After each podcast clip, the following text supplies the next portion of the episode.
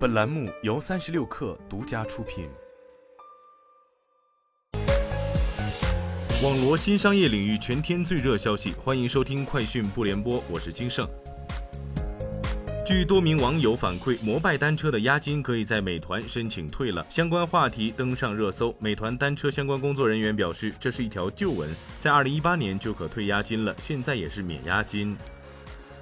比亚迪电子公众号消息称，比亚迪电子旗下全资子公司比亚迪精密制造有限公司近日获得了由国家烟草专卖局颁发的烟草专卖生产企业许可证。目前，比亚迪电子已完成全系列电子雾化产品的专利布局和自动化生产线的投建。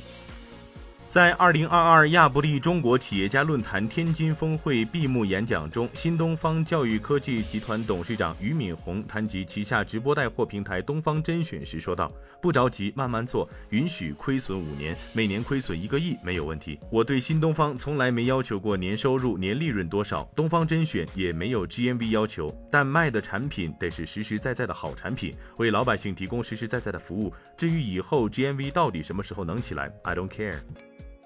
根据国家知识产权局公开信息，饿了么智能头盔获得专利授权。这款头盔集合多种模组，通信模组包含蓝牙耳机、麦克风等，骑手能通过头盔直接与客户交流。检测模组的压力传感器、重力传感器等能够对配送异常进行检测识别、触发预警。提示模组与骑手接单 App 进行连接，将系统提示信息转化成语音播报。据了解，该款头盔已经在全国推广试点。饿了么对每顶智能头盔进行补贴，骑手可根据自己配送需要选择是否使用智能头盔。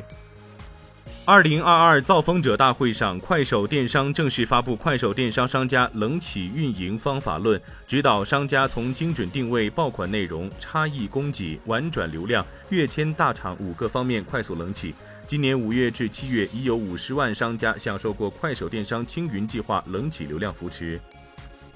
据报道，过去苹果一般会在九月同时发布 iPad 和 iPhone 主要的软件更新，但今年苹果计划将 iPad OS 十六的发布推迟到十月份。部分原因是其多任务处理功能的开发遇阻。发布推迟至少有部分原因在于，苹果正试图对 iPad 多任务处理能力改头换面。此次更新包括名为 Stage Manager 的功能，允许用户同时操作几个任务，调整窗口大小等。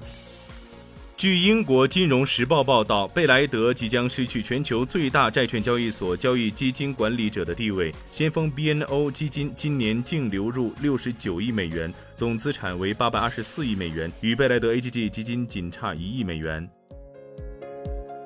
以上就是今天的全部内容，我们明天见。